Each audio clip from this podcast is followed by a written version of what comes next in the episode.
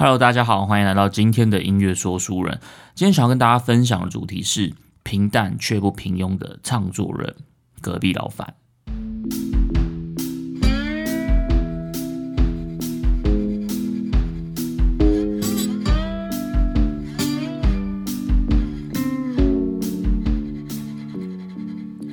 今天想要跟大家分享这个主题，是因为我在 D Car 的最新版上面看到了一篇文章。这篇文章标题叫做《一首歌爱上隔壁老樊》。因为我自己其实也还蛮喜欢隔壁老樊的，所以我想说，哎，那今天就来讲一集隔壁老樊好了。其实我自己平常是比较习惯使用 PTT 的老人，所以呃，因为之前 D 卡他要申请账号，我记得是要绑学生的那个电子信箱，所以在账号的申请上，我觉得是比较麻烦的。但是现在 D 卡已经没有这个限制了，以前可能都是只有大学生在使用，但现在就算你已经毕业了，不是大学生，你只要用你平常使用的电子信箱一样，就可以去申请账号加入 D 卡。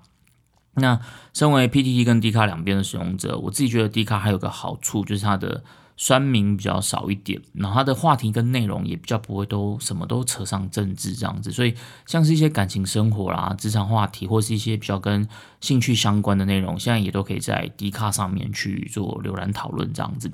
那今天我想要聊的这个主题，就是在 D 卡的追星版上面的一篇文章，它叫做《一首歌爱上隔壁老樊》。隔壁老樊，他的本名叫做樊凯杰，但他说他现在也想要让大家记住他的名字叫做樊凯杰，而不只是隔壁老樊。那当初他为什么要叫做隔壁老樊？因为一开始他其实是在酒吧驻唱，他在唱 cover 的，所以那时候他可能没有想过他之后会正式的成为一个音乐人，所以他就很随性的取了一个名字，就叫做隔壁老樊。因为他觉得，呃，写歌的他或者是唱歌的他，就是在创作的他是。呃，跟平常自己是不一样的。他说他自己是一个深夜的感性动物，因为他都是晚上在做创作这样子，他就把一个呃创作了这个另外一个自己，把它区隔出来，就变成了隔壁老樊。那隔壁老樊的歌，他是我自己这两年来我自己还蛮喜欢听的歌单。我记得我第一次听到隔壁老樊这个名字的时候，我原本以为他应该会是一种大叔，就是可能跟老狼啊、刀郎这种的差不多这样子。然后后来再去听他的歌曲，哎，嗓音很沧桑，然后有点烟酒嗓这样子，感觉就是应该是大叔没有错。然后一直到后来看 YouTube 才知道，哎，他原来只是一个年轻小伙子，他是一九九八年出生的，所以今年也才二十二岁。而且他在之在那个出道之前，他之前还是一个散打教练，所以他完完完全全就是一个小鲜肉，而不是什么大叔。那给人的感觉有点像是梁博这样子。后来我就陆陆续续又听了他好几首歌，那我就开始产生好奇，想说，哎，到底为什么一个二十二岁的年轻人，他唱起歌来，他的歌声会这么的孤寂，然后这么的沧桑这样子？所以后来我就开始在网络上看一些他的访谈，然后有访谈有文章，然后也有一些是影片这样子，然后我都去看。我觉得大致上跟他的一些个人经历有关系，就是第一个就是他在武术学校的经历，因为。他从小的时候，在十二岁的时候，他就到天津的武术学校去上课。他说，当同年龄层的小朋友都在看动画的时候，他都没有看过。他在学校接受的是很军事化的管理，这样子，然后在学校里面要挨揍，这样。他说，每一次集训的时候，他都觉得很痛苦，很想要放弃。然后有一次，他真的受不了了。所以他就翻墙，然后他想要逃学，他他真的翻了，所以他就真的逃学，但是后来又被教练给抓回来，然后就又狠狠的被揍了一顿。他说可能是因为这些关系吧，所以就让他比跟其他同年龄层的人比起来，他都比较早熟这样。那第二个经历是他在酒吧驻唱的这种工作经历，一开始是因为高中他想要去赚一些外快吧，所以他就先在河北那边的酒吧驻唱，然后可能后来唱的还不错吧，所以他就想说要去呃北京试试这样子。但到北京的时候，他就是一直碰壁，因为他去找酒吧驻唱的工作都被拒绝，然后就是被冷眼嘲讽这样子。他就老板就跟他说，他唱歌不好听啊，不适合这样子。他就把这段经历写到了他的一首歌里面。他一首歌叫做《我曾》，在第一段的主歌的歌词，他就说：“我曾被无数的冷风吹透我胸口，我曾被遥远的梦逼着我仰望星空，我曾被无数的嘲讽让我放弃我的音乐梦。”我曾被无数的黄土淹没，我的澎湃汹涌。这首歌对他来讲就是一个人生的记录，他把他过去的经历都写在这首歌里面。他写他被人嘲讽的梦想，但是他也写他就是对梦想的坚持这样子。他说他这首歌对他来讲是一个呃，对于过去的告别，他提醒自己要去告别过去，然后去开始新的未来，这样子。在他的音乐风格上，其实都是蛮悲戚，就是蛮沧桑的这样子。他说他从初中的时候开始接触民谣音乐，所以可能从那个时候开始，民谣里面的那种自由跟这种孤独的元素，就在他的心里面扎下了根，这样子。但他第一首歌是呃在高中写的，就说你的姑娘这首歌是他写给他的双胞胎的哥哥，他有个双胞胎的哥哥。那那时候因为哥哥去当兵，所以后来因为呃远距离的关系，所以女朋友就跟他分手了。那那时候他就写了这一首《你的姑娘》给他的哥哥，在歌词里面有一句就是带你回到了家乡，她就不再是你爱的那个姑娘，她带着最爱的他去追寻了阳光。有没有觉得绿绿的？我觉得这这个就在写那个兵变的故事。我觉得兵变真的其实是一个。嗯，人生中会很痛苦的一种经历，因为在当兵的时候，你的心境是真的会很脆弱，然后很苦闷的一个时候。那如果在这个时间点，就是你又遇到了兵变，那我觉得你的人生真的会陷入一种很很低潮的一个状态，这样子。所以。这时候，你的姑娘，她虽然说写的就是这种兵变，或者是这种远距离恋爱的这个分开的这个关系，但这首歌它其实反而没有显得那么的伤心欲绝。它相反的，它在隔壁老樊的歌里面算是可能是最温暖的一首。在他的副歌的歌词有一句是：“你爱的姑娘在桥下洗着你最喜欢的衣裳，在家吃着粗茶淡饭，她在等你坐身旁。”就是有一个人在家里等着你回家吃饭的这种感觉。他把这个。很平淡的这种幸福感写在这首歌里面，我觉得反而是很特别的。他说他的爱情观其实是很悲观的，因为他觉得现在的感情很脆弱，然后也经不起经不起现实的打击。但是他写这首歌，他其实反而想要去安慰他们，去告诉他们不要这么的悲观。所以这首歌反而就是变成了一首比较温暖的歌这样子。那因为隔壁老樊他的歌词啊都很白话，然后他的。旋律就是也都还蛮蛮蛮好记的，这样就是朗朗上口这一种，所以在网络上他就也被贴了很多的负面的标签，就是会觉得他的歌很过气，然后就是像是一二十年前的作品这一种，然后他的旋律就是套公式这样子，没有什么创意，然后歌词就是无病呻吟这样子，明明才二十几岁在那边装深沉，然后为赋新词强说愁。听到这边有没有觉得有点似曾相识的感觉？就跟我们之前聊民谣的那几集一样，就跟郭元草一样，大概是唱民谣的文青，就是都会被贴上这种标签，因为悲歌三首买一切嘛。但对于葛表凡来说，他其实很单纯，他写歌只是呃把自己的生活就是记录成为日记，但他就被别人批评说他是无病呻吟这样子。在中国大陆有一个乐评人，他叫做丁太升，他算是蛮有名的一个毒舌评审。他讲话就是还蛮靠背的，但是有时候靠背的又还蛮有创意的，这样算是一个干话王等级的乐评人。他蛮喜欢去批评歌手的音乐审美。他最常批评的评语就是说：“哎，你很土。”他说：“有人唱歌一张嘴，土就流了满地，尘土飞扬的这样子。”那之前萧敬腾去参加歌手的节目，也被他就是泡了很惨这样子。他其中一篇的评论，我念给大家。欣赏一下这种骂人的艺术。他说：“本期最令人失望的歌手，无疑是萧敬腾，选了这么一首破歌，俗不可耐，但却又帅到天上去。直追张杰，张杰就是另外一个歌手，又是下腰，又是转圈圈，那一声声凄厉的尖叫，每一声都透露着音乐审美的低下以及文化素养的缺失。让我们期待萧敬腾后续的花样百出。有没有很酸？”就是很靠北这样子。那他之前也有说那个杨坤唱歌很油，他说：“诶，杨坤唱歌的时候，为什么他跟那个乐手老师都会在后面这样子摇来摇去的？因为就是因为那个杨坤唱歌太油了，所以地上流了满地的油，所以 乐手老师跟杨坤才会在那边摇来摇去、扭来扭去这样子。那他就是也有写了一篇，就是来批评隔壁老樊，因为他之前很常泡张杰，就是前面讲的那个张杰，然后他就说隔壁老樊的出现就是救了张杰。我把原文念一下，他说。张杰是一个很有意思的歌手，他身上有几乎所有华语歌手的毛病。张杰呢，他是一个声音条件算是不错的歌手，但他的演唱、台风、造型，还有对于作品的选择跟演绎，几乎是全方位的把事情搞砸。如果只能用一个字来形容张杰的话，那就是土；如果用三个字来形容他的话，就是没文化；如果还可以允许用三个字来形容的话，那就是不自知。张杰就是一个又土又没文化又不自知的一个歌手，然后我们终于在歌手的舞台上看到了一个更土、更没有文化、更不自知的人。这个人就是隔壁老樊，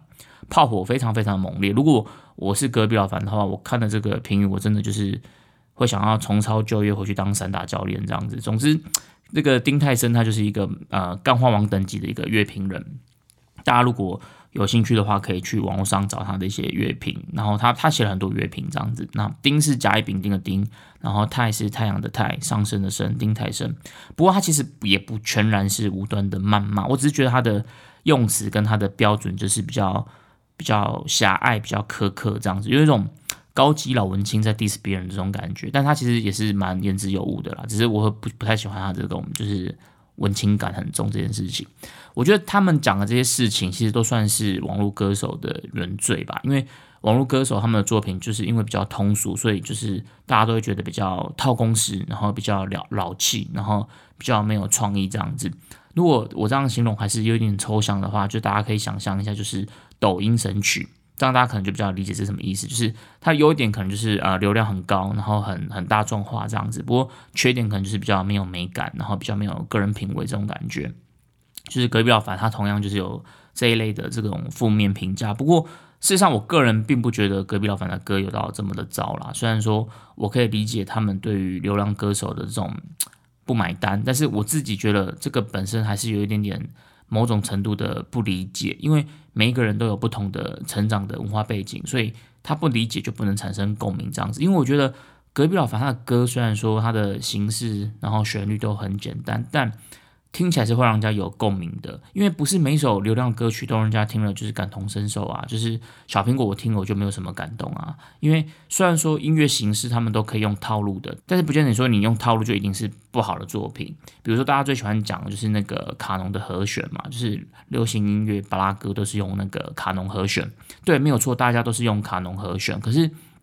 不是每首歌用了卡农和弦它就会很好听啊，它就会很感动人心啊，所以。音乐的形式有没有设计感？我觉得当然也很重要。可是你在这个音乐形式的背后，这个内容，它这个故事能不能够感动人心？我觉得同样的也很重要。所以其实我还是觉得艺术作品的好坏，还是要取决于它跟受众之间的共鸣。如果听众能够接受到创作者你想要表达的情感，或是你想要传递的一种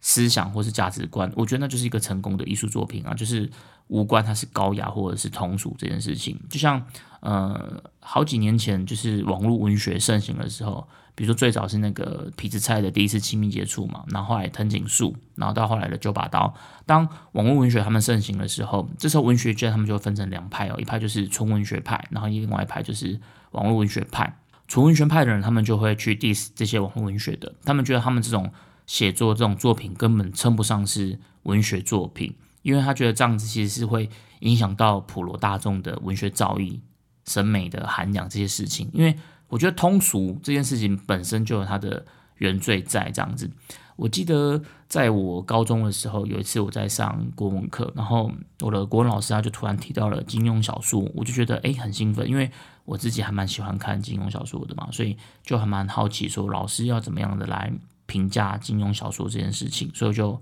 很很认真的听这样子。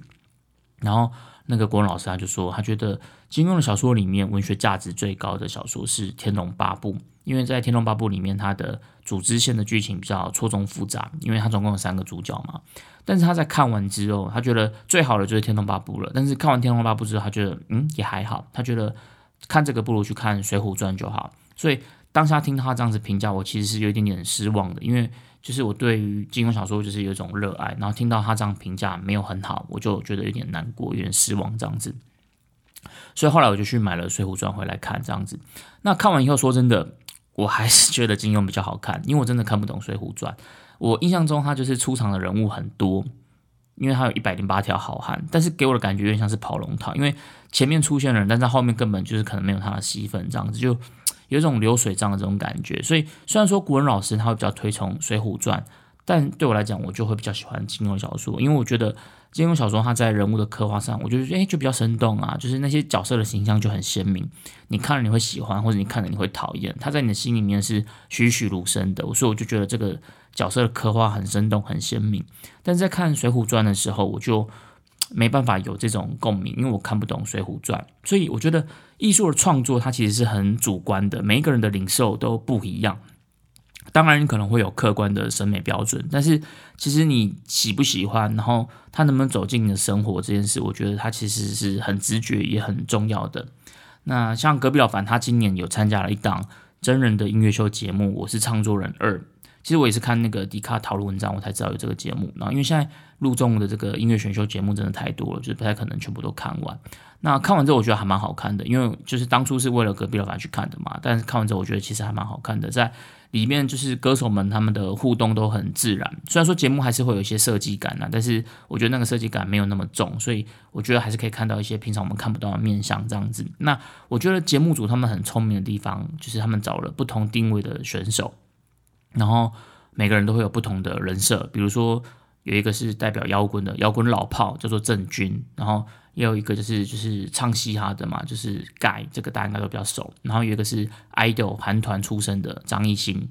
然后有比较文青的独立音乐人，像是陈粒啊或者是马迪，然后也有中国风的霍尊，然后像隔壁老樊，他就比较像是网络歌手这样子，然后也有比较电音的、比较 R&B 的刘思健。基本上我觉得在在这个节目上的音乐风格的光谱是很广泛的，然后像盖跟张艺兴这两个，就是我原本以为应该都会是比较